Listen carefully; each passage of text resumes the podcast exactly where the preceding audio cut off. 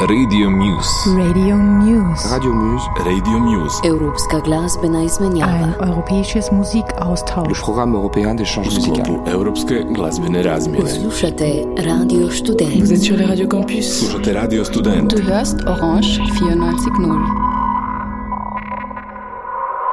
supported by EU.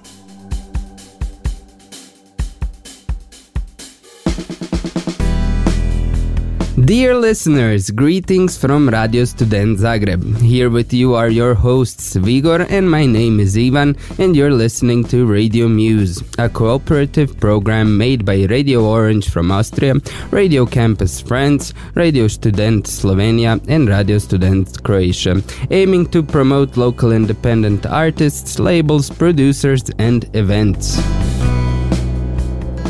In the upcoming months, we will be picking some of the best artists that the independent Croatian music scene offers. In this show, we're going to cover seven different artists with two special features an interview with Roko Crnic from the band Porto Morto, as well as Elvis and Narancha from the band Escape Life, who will tell us about their distinctive styles and positions on the music scene.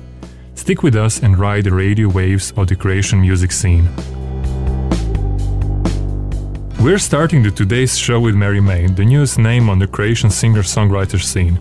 Coming from Split, she quickly gained popularity after releasing her first single Softest Tune. It was a great introduction to her full-length album Things That You Can't Put Your Finger On.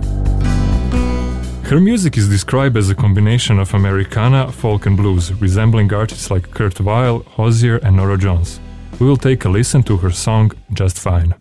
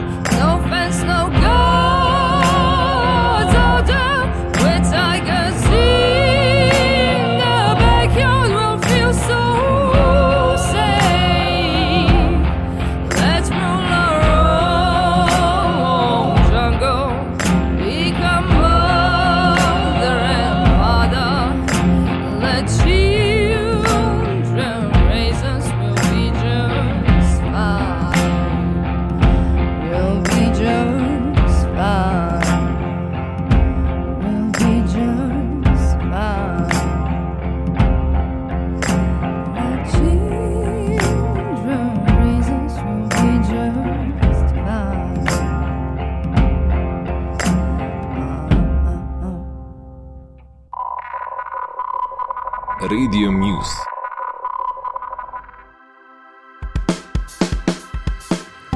Next up, the first of our two feature interviews for this show is Escape Life, melodic indie punk rockers. Heavily influenced by classic punk and 90s indie music such as Sebadoh and Husker Du, they've released two full-length albums, Exosol Areas and Born to Be Mild, and a double A-side vinyl single with the Austrian band Remedy.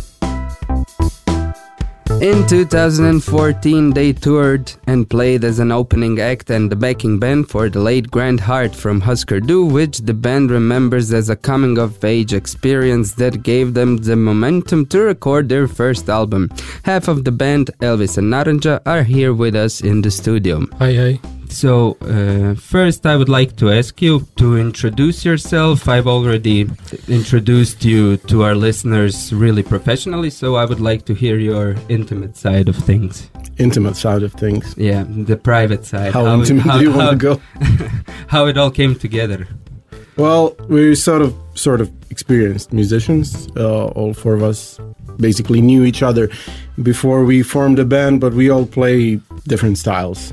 I mean, Elvis uh, to my left had a post rock band. I had a synth pop thing going on, and I was playing bass for various singer songwriters. Uh, Ante had sort of a uh, dub slash hip hop uh, slash fusion Jungle. Re- jungle reggae, reggae. mutant band sort of they were semi successful well it all depends on whether you consider success in croatia and uh, Sanjin had a very good uh, doom band called umar but uh, all of us wanted to do something different as a side project something very simple you know straightforward rock i'm gonna sing melodies we're gonna sing harmonies and we we're gonna have some hot guitar leads like I don't know, Superchunk, Dinosaur JR, some stuff like that. We like the first Weezer record. I mean, who doesn't? Okay. Yeah. so we wanted to play something simple and straightforward. And after that, we started playing, and suddenly all of our other bands broke up And you And were left But with. un- unintentionally. unintentionally. We, we Yeah, it didn't just, intend to. just happened like that. I mean, Okay. yeah. So there was some kind of an agreement on what you were going to play. Oh yeah, yeah. Of course, yeah. We had a concept before the band started. Yeah, concept and we talked about starting a band for a while, but it was never a good time because we always had other stuff going on, you know. And then it kind of uh, we got together, and it was a, the moment when we all had some time to spare, and that's yeah, how sure. it started. It, it, it, it all it, it, it was all supposed to be uh, like simple song, uh, like don't bash your head in with uh, thinking about large concepts or something. Like a quick tune, hot lead, and that's it. Cool, cool. Yeah, two two and a half minutes, and that that's what it was supposed to be like. Of course, it never is like that, and that's the joy of playing music. Let's talk about your style, since you've already mentioned. I have some things written down here, so you can explain it to our listeners. Uh, You've been on our Facebook uh, on your Bandcamp okay, on page. our Bandcamp. That's more official than Facebook. Okay, let's uh, let's elaborate. Yeah. Let's say Barcore. barcore. Uh, it's Perfect music for uh, bars. Yeah, for bars. You, you, you like pop rock, you, you know, Dr. Feelgood and simple stuff. Yeah, of course. it's a good drinking we're, music. We're the band you listen to with half an ear when you play pools. Yeah, yeah. Okay. that That's- explains the next one. Billiard Billiard core. yeah, Ne- That's it. Billiard Wave. Wait, oh sorry. It's your band. Uh, yeah. yeah. Okay. Busted. Okay. Okay. Post indie. Post indie, well, uh, indie was sort of a 90s thing, you know, Sebadoh and Dinosaur JR, that was in- indie rock. So this is post 90s, so this is post indie. You have to be post something. Post something. Yeah. Yeah. yeah, yeah. Okay, then you see adult indie pop punk, of course, with Yeah, not that- Sum 41. That was something like official, like Yeah, something a- people would understand. Yeah, of course, it's more adult and it's old school. So indie pop punk, yeah, well, it sort of makes sense. It's self-explanatory. Dead music. Dead music. Well, Ante's a Ante dad. is a dead, so Yeah. that's legit, right? Yeah. Yeah. Uh, I'm a cat dad, so I guess that counts as well. Yeah. If, if if we want to be serious, I I prefer indie punk. That's like I would call our band indie punk Well, it is. I mean, because we're too. yeah, it's for, Maybe. like Indie real, real tough punk rockers. Were never would never consider consider this a punk rock band. But on the other hand, yeah, this is closer to original punk rock, if there is such thing, to the original What- vision. what- what I mean, you know, uh, when you listen to the Ramones or the Damned, there is no like metallic riffs or super fast uh, drumming. There isn't such thing. This is more true to the style. Yeah. I'm sorry, tough punk rockers. We're more punk than you. Okay, so your second album is Born to Be Mild, Yeah. and it came out in January 2019. Yep. Yep. Yeah, and you released it for the label PDV, PDV. Yeah. PDV from Croatia, and you released it on vinyl and CDs, Yes. But you left it free of charge or name your price or for the digital version. I think it's fair. Uh, in these days, you gotta let people listen to your music. Uh, I mean, as uh, one very, very cool gentleman from Fugazi, Guy Picciotto, once said, uh, file sharing is our radio. And he's true. It is true. I mean, we, we're not uh, MGMT or Metallica, and uh, we, we gotta let people hear our music. Besides, uh, it it is our goal. If if one million people uh, downloads that album and no one buys them, no one buys anything, I'd be I'd still be happy because hey, a million people is listening to our songs. How cool is that? Is that your attitude, or do you think it works for all independent bands? I guess it's all. I mean, it's our attitude, but I guess different bands have different attitudes. But I think the majority thinks like this. Yeah. Be- besides, uh, we didn't invest loads of money. I mean, it's uh, very basic, uh, just like I said, uh, adult-oriented pop punk music. Uh, mm, it's recorded in in five days. Of course, it sounds good, but maybe we'd had a different attitudes towards uh, file sharing if we paid for I don't know a, a month in in France recording this. Yeah, okay. And you released it uh, for Ill in the Head for Can- in Canada, Yep. Bartolini Records from Spain, and Last Exit Music in Germany. Yep. How did that come together? So you have four labels behind you? Yeah, they believe in us. Yeah, uh, actually, uh, Ill in the Head also participated in our last release of a split 7 inch with the Austrian band Remedy between two albums. Yeah, I was. So, Ill in the Head con- uh, also was one of the labels there, and uh, Last Exit Music from Germany also. Uh, Ill in the Head is actually Berislav Sabolic from our, uh, he's 90s guy. He, he had a label here in Croatia in the 90s. Cool. So he lives now in Canada and still loves releasing uh, unprofitable bands, and thank him for that. Yeah. Yeah. And Bartolini Records is uh, we from Madrid. Um, we found them from over over our friends from Shoplifters from Novi Sad. Mhm. Ba- A cool band from Novi Sad, pretty similar to us genre wise. Mhm, mhm. So that's the thing with them. Yeah, they Yeah. believe in us as well. So Yeah. you can buy your records in Canada, Spain, and Yeah. Yeah. And Germany, How yeah. cool is that? Yeah, That, that's pretty cool for a small independent band from small Croatia. And actually, and it's also, I mean, the PDV Records is doing a, a good job here in Croatia, but it's also a good thing for them because it's it's easier for them financially too to uh, release our stuff with a little help from other labels, so they support it. Yeah, but so besides, uh, I, I I think it works for them as well because uh, they're part of some bigger network uh, we really don't know about, but they're selling that stuff internationally as well. So it's a cool thing. Besides, we're a band that sings in English, and I think uh, I, I like saying that English language is a good passport. I don't have any other explanation for okay, that. okay, Yeah. that's enough. Uh, you released on vinyl and CDs. Uh, why vinyl? And what do you think about the vinyl revival? And what do you think it does for smaller bands such as yourself, in, independent bands? vinyl as such i think it does really i, I, I don't think it does anything uh, to independent bands because uh, i mean punk and especially hardcore bands always released vinyl records it's like uh, a media of the genre i mean vinyl was always a thing i, I don't Oh, think I, I, I wouldn't agree with that. Really? I mean, not always. Uh, remember 15 years ago. There was 15 a years ago. Revival. Now, it, I mean, it's a revival now, definitely. it But- was harder to get it because there wasn't any internet, so you could sell. You had to sell the tapes via via regular mail. But mm, I don't know. Th- But- there were always seven inches at punk rock shows. I think. but they're expensive, let's be honest. Yeah, they're they're expensive. as Without hell. uh, our labels, we wouldn't able to do it ourselves. no, no. I, I think what what does really good, and it's my opinion. and they're getting more expensive every time we do them. We we do them. Oh yeah, yeah. Like this this vinyl was uh, on average 30% more expensive to do than the first album in like three or four years span. Mhm. But that's that revival. Yeah, probably. Yeah. There's a bigger. Uh, yeah, but it's not only the, the revival. I mean, the I've worked in. It's a revival. s- uh, Sorry, I know, don't know if you're going to say that.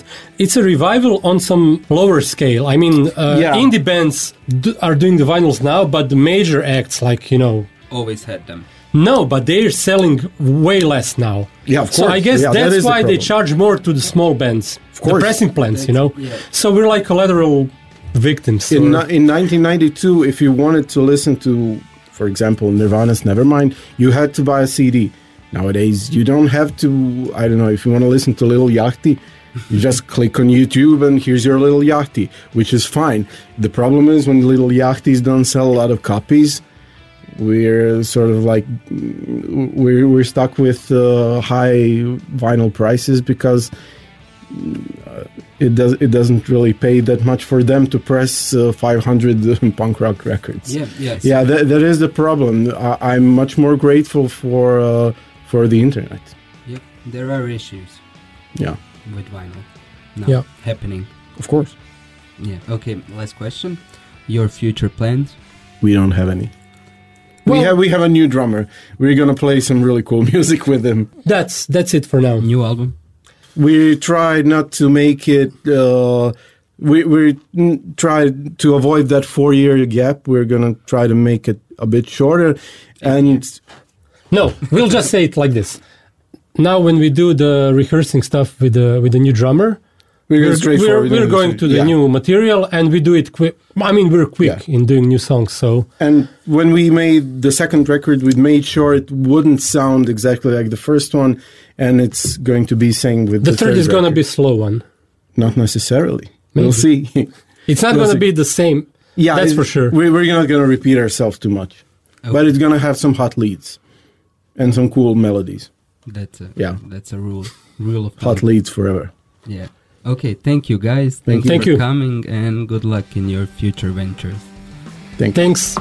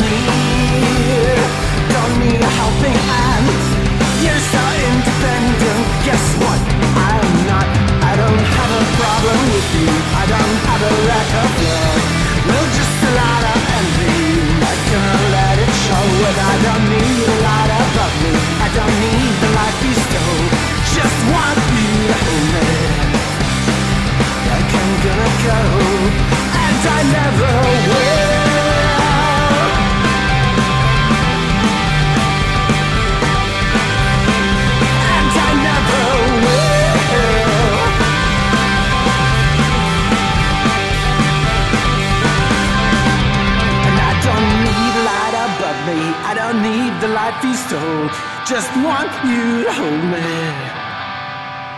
Like I'm gonna go.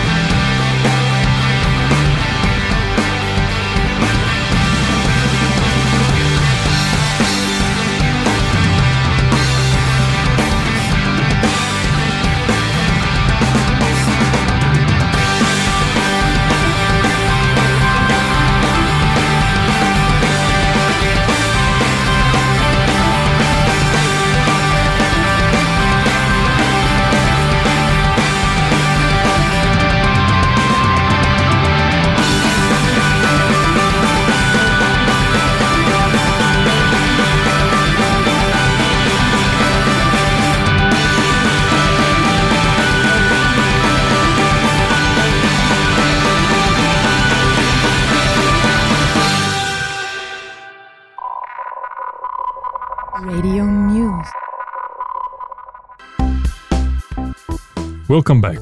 Now we have Nemanja, a solo project by the Pula-based artist Luka Šipetic, former guitarist for the very popular Croatian band NLV. Under the name Nemanja, he released two albums, self-titled album in 2015 and Tarot Funk in 2019. The latter became an instant hit and a true summertime treat. As Luka himself puts it, Tarot Funk is an album that blends symbolism of tarot with the musical heritage of 70s Anatolian rock, Thai funk, Cambodian Psy rock of the 60s, dub and Afro funk in one eclectic new genre called Tarot Funk. We will take a listen to his song The World, the first single from the album.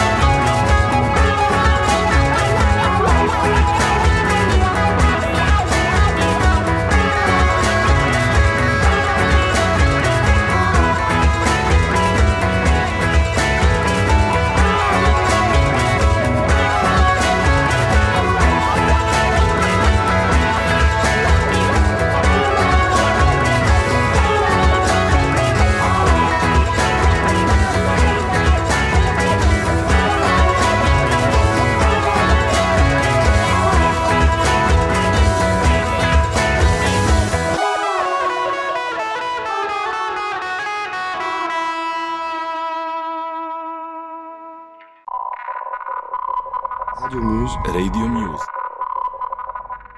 That was Nemanja, and we're jumping to our second feature interview of today's show. Porto Morto is probably the most prominent band that came out of the collective called Jeboton, as well as the Croatian music scene in general, formed in Zagreb around 2010. The collective itself was a group of artists with similar musical taste and ambitions. Porto Morto, founded in 2011, gained wide critical acclaim after releasing their second album, Portofon, in March 2019. Their sound is hard to put into words, mostly consisting of dance like rhythms, catchy tunes, and a lot of instruments not typical for a traditional rock band, such as trumpet, trombone, and the saxophone, alongside electronic components. Beside a very specific sound, they are well known for their distinct visuals, used both in music videos and live shows, of which the most prominent element is wearing model houses as masks while performing. Uh, we're talking with uh, Rocco from the band. Hi. Hi, how are you? Uh, very good. Uh, we already got uh, through the introduction, the official introduction of your band to our listeners, but I would like you to present your band with your own words. How did you guys meet? How did you start playing?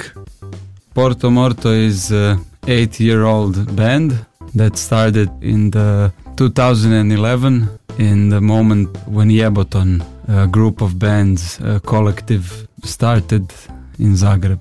It was interesting moment in Zagreb then. We really had the feeling that a lot of people are into similar kind of music and into playing music and in and uh, in that moment the mm, Jeboton formed and it was uh, really a motivation to uh, start doing music more um, That's actually a very interesting thing because uh, the Jeboton Collective, it's actually like a lot of bands formed out of it, right? Yes. But do you know how many bands are active besides you? Uh, I think uh, five bands beside us are active, but uh, none of them, uh, none of the bands uh, that uh, were there at the beginning. Ah, okay. Because uh, it's it's kind of a more collective of people than collective of bands.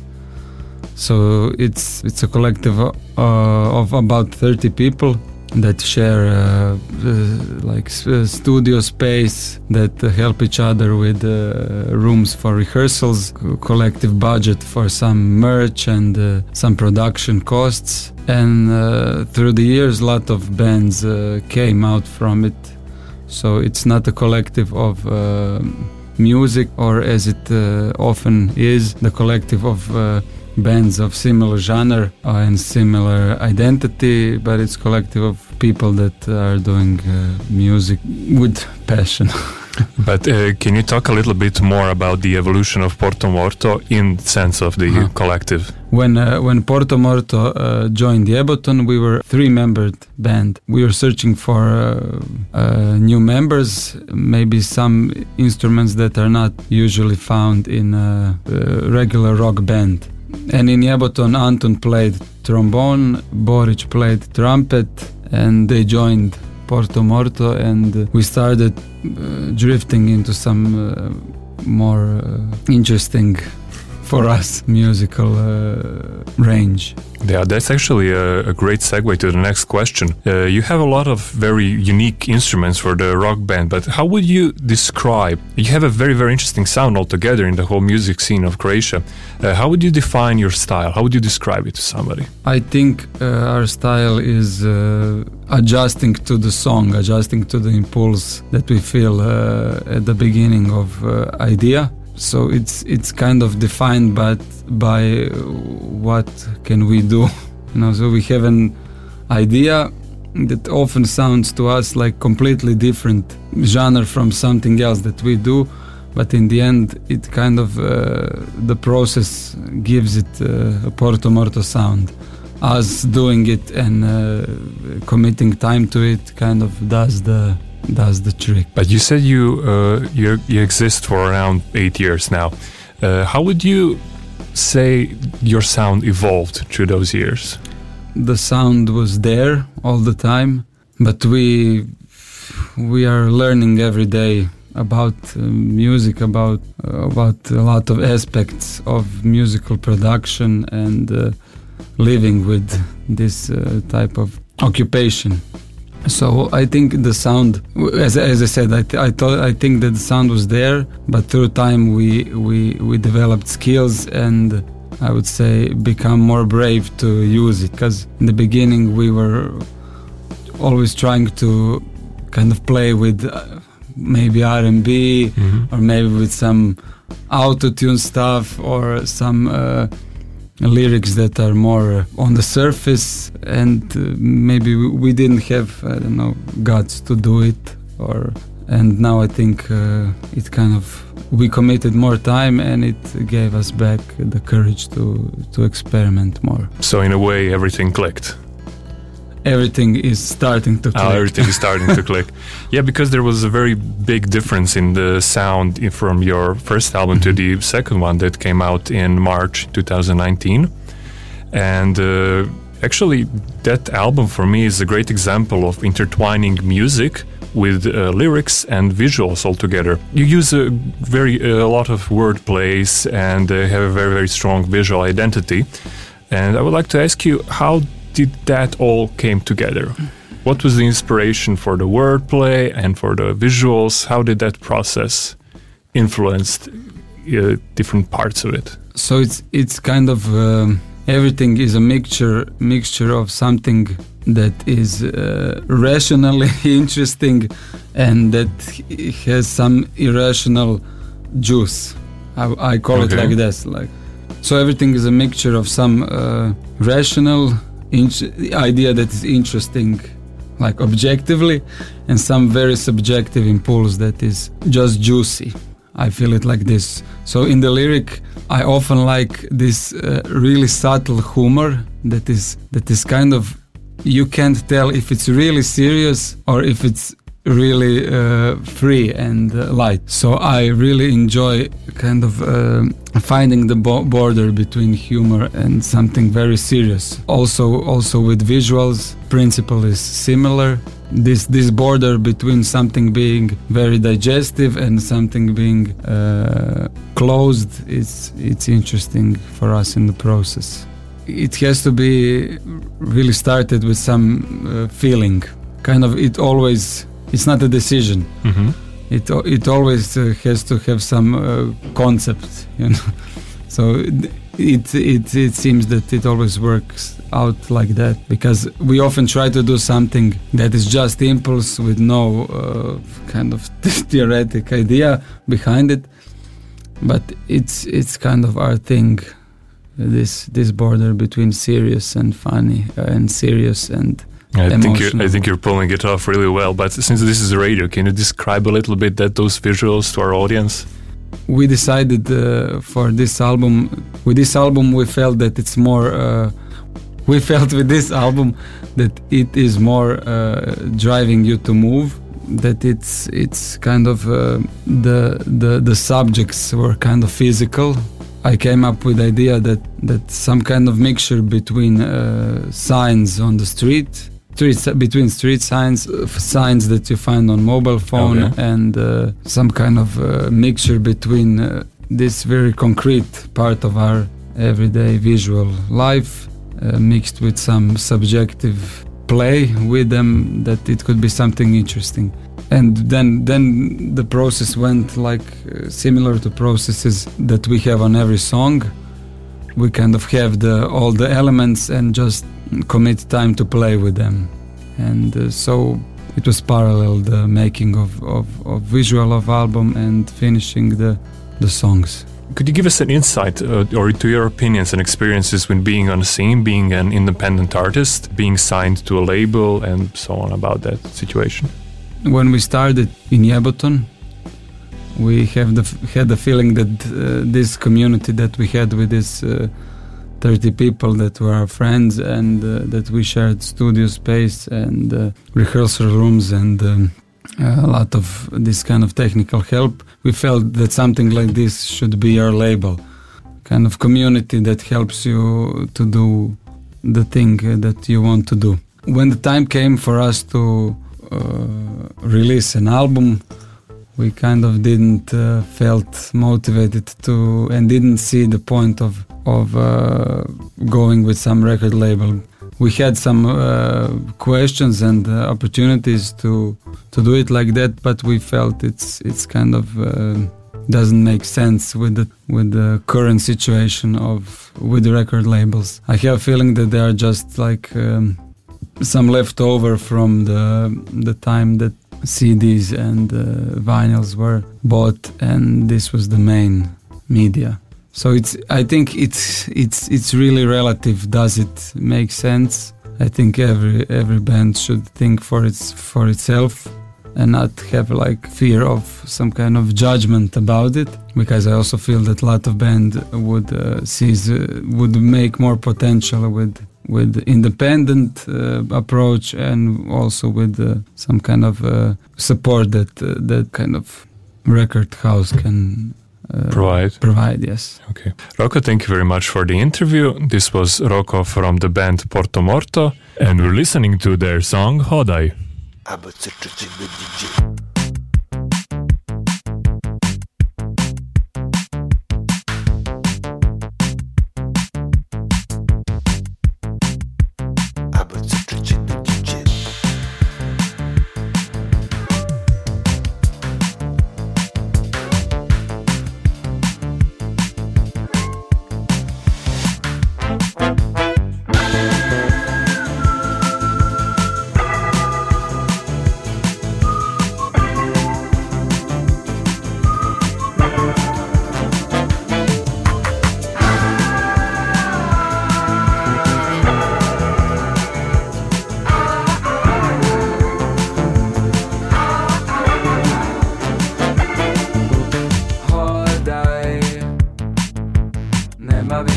не на заплет. Пробай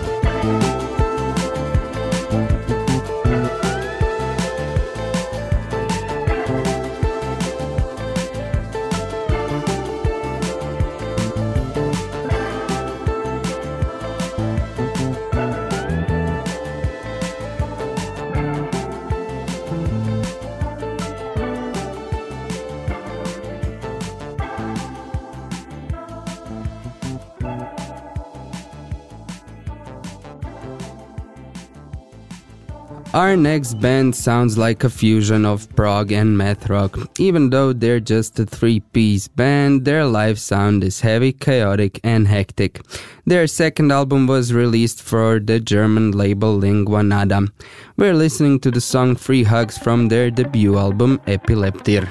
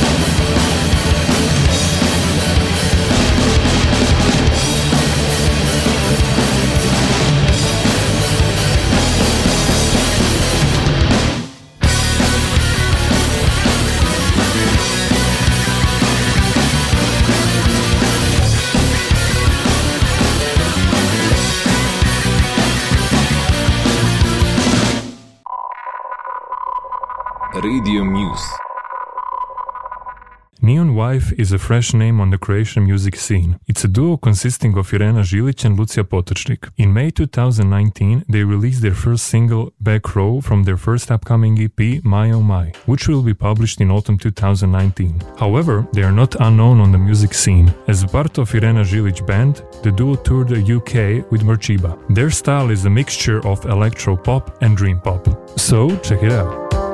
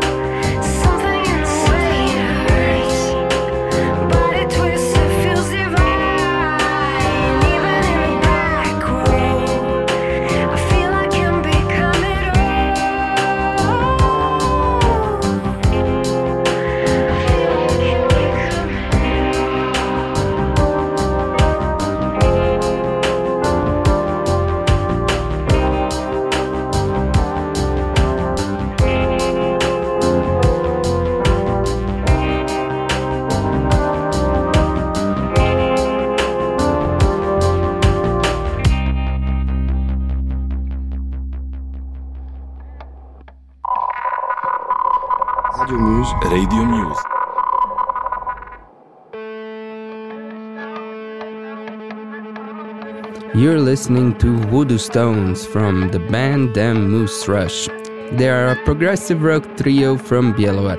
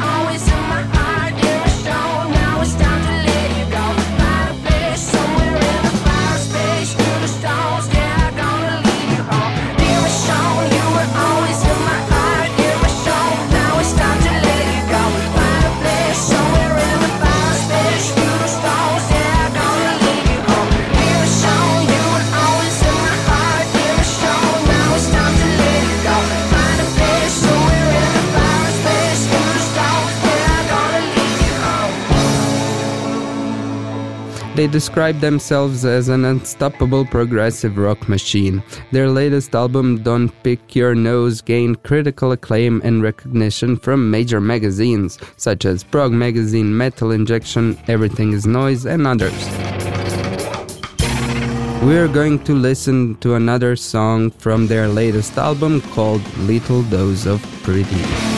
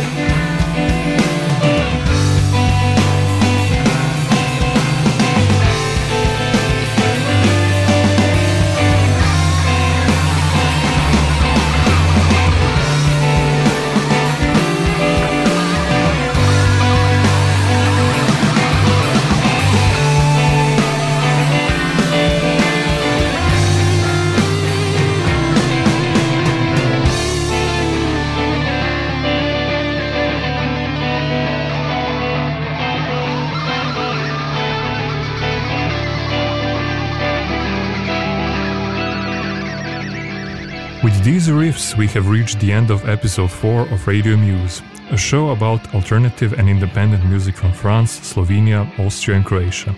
Once again, radios involved in the exchange are Radio Orange, Radio Student, Radio Campus, and Radio Student. This show is a part of Music Moves Europe program and is supported by the European Commission. This episode was prepared by Vigor and Ivan, and we invite you to continue following us as we explore fresh and independent music in the following months. From Radio Student Zagreb, bye bye. Radio Muse. Radio Muse. Radio Muse. Radio Muse. Evropska glasbena izmenjava. Ein europäisches Musikaustausch. Le programme européen d'échange U sklopu musical. Europske glazbene razmjene. Poslušate Radio Student. Vous êtes sur les radios campus. Slušate Radio Student. Du hörst Orange 94.0. Supported by EU.